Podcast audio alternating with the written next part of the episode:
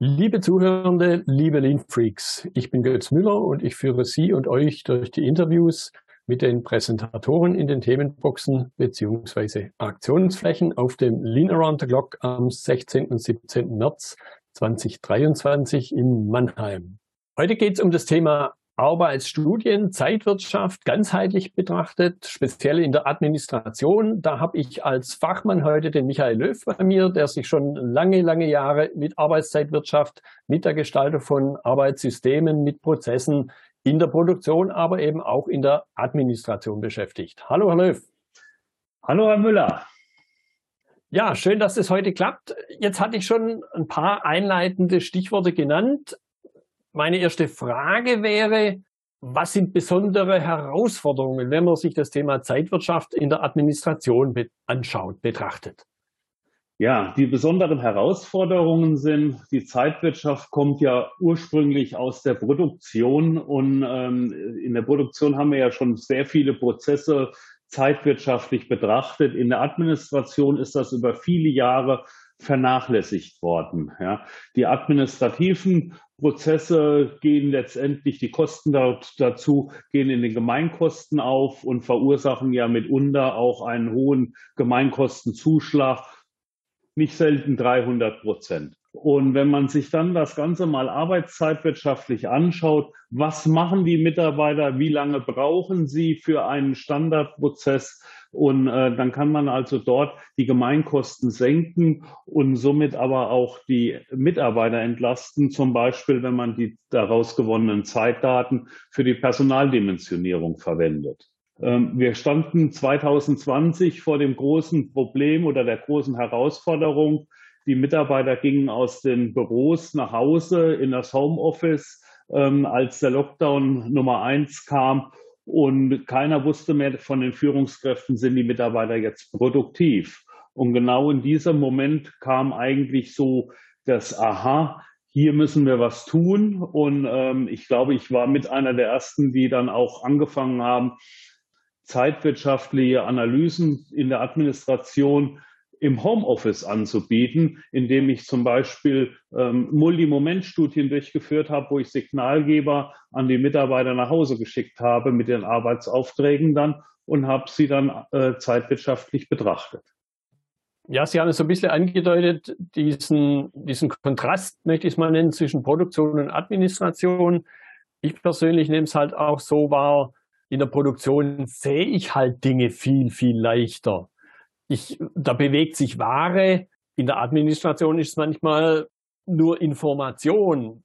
Natürlich kann ich einen Zeitstempel einer E-Mail, wenn man mal was ganz Einfaches betrachtet, äh, was festmachen, aber ich sehe halt Dinge nicht so. Ich glaube, das ist auch ein gewisses Element dieser Herausforderung, warum man sich da schwerer tut, oder?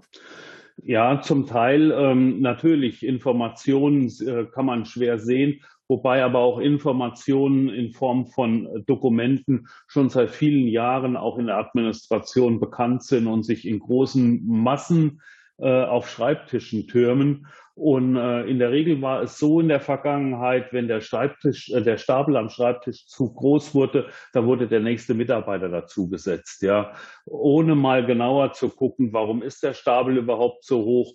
Ähm, wir alle aus dem Lean-Management letztendlich auch, wir kennen das Problem, die ewigen Schleifen, die geflogen werden, um Entscheidungen herbeizuführen, das Warten auf Entscheidungen, das Warten auf Informationen und, und, und. Das führt zu diesen großen Bergen. Und wenn man das zeitwirtschaftlich mal betrachtet, dann kann man auch das genau zuordnen. Hier habe ich eine Haupttätigkeit, ich spreche jetzt mal ein bisschen in der Refa-Sprache, hier habe ich eine Haupttätigkeit, hier habe ich eine Nebentätigkeit, hier habe ich eine zusätzliche Tätigkeit, wie nochmal das ein, zusätzliche Einholen einer Information, weil sie beim ersten Mal nicht vorlag.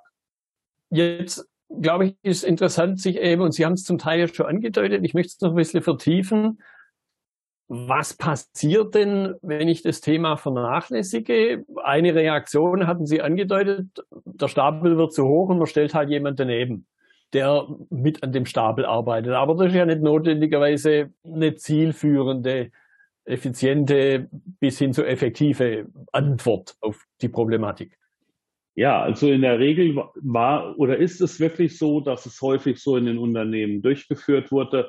Wir haben ähm, allerdings auch darüber hinaus, stellen wir immer wieder fest, und jetzt gehe ich mal so ein bisschen in das Qualitätsmanagement rein, dass äh, Dokumentationsprozesse nicht ordentlich durchgeführt werden, dass irgendwo Dokumente nicht erstellt werden und somit auch dort immer wieder das Gap Warum haben wir dort ein, ein, ein, Problem mit der Dokumentation? Warum haben wir das Problem mit der Information?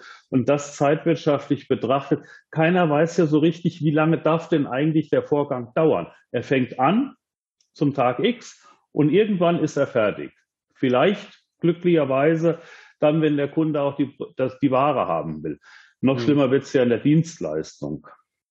Ja, und im Extremfall kommt ja dann noch mehr hinterher, zum Beispiel eben auch der Geldeingang und man merkt dann vielleicht erst sehr verzögert, dass die Kohle nicht da ist, um es mal so auszudrücken.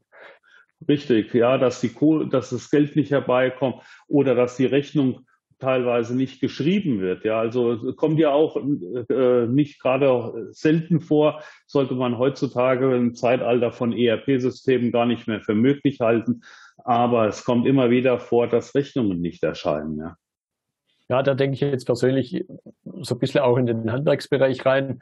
Und vielleicht kommt ja auch der ein oder andere aus der Branche, beziehungsweise aus den vielen Handwerksbranchen aufs LATC.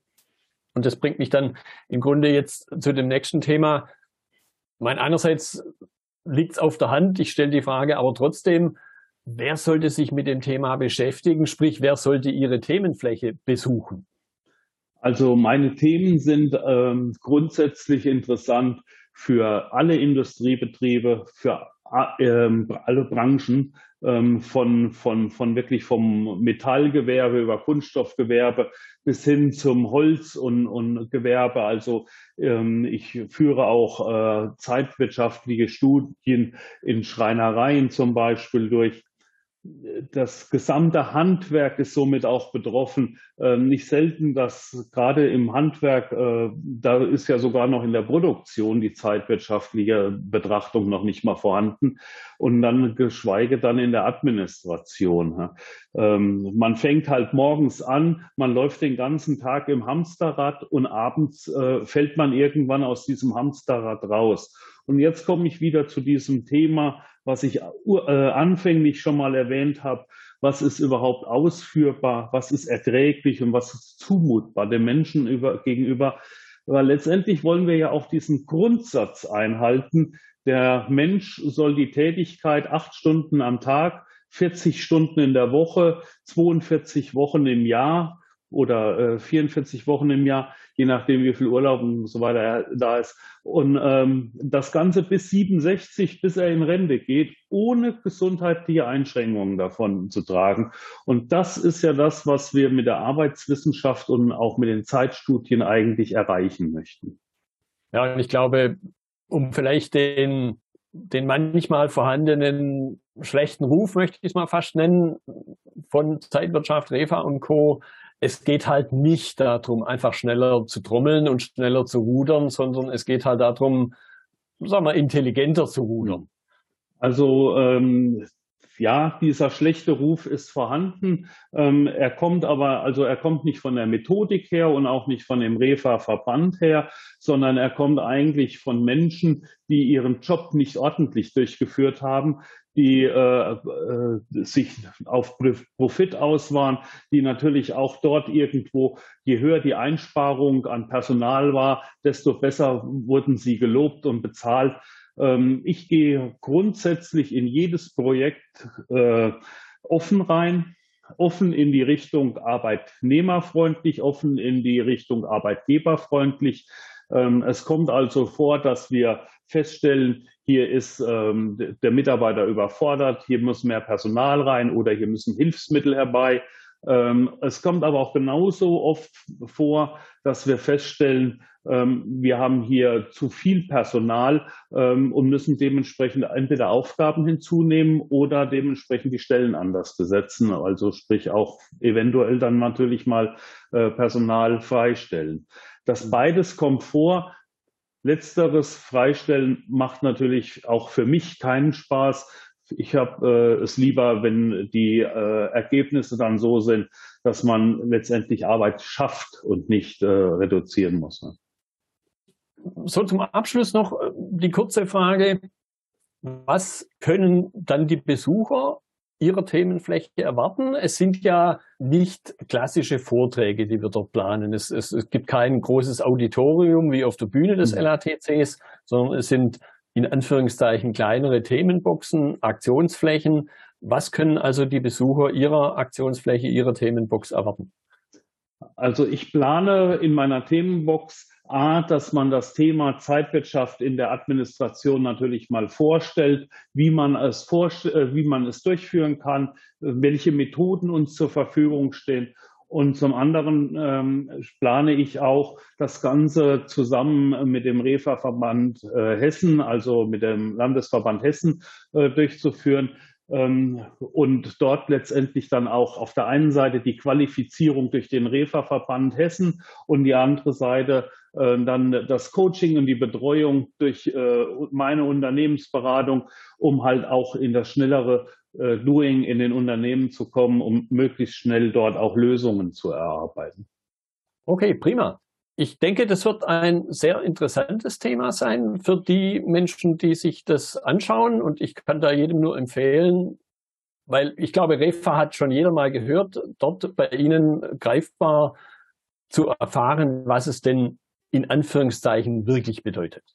Deshalb, ich danke Ihnen hm. für den ersten Einblick und fordere alle Zuhörer auf, wenn Sie es noch nicht getan haben. Es gibt noch Tickets und dann eben auch Ihre Themenfläche, die Vorträge auf dem LATC im nächsten Jahr zu besuchen. Ja, liebe Lean Freaks, es gibt noch Tickets für das LATC 2023. Bis zum 31.10. gibt es noch den Early Bird Rabatt. Die Tickets können Sie erwerben unter leanbase.de slash LATC slash Anmeldung. Wir sehen uns in Mannheim.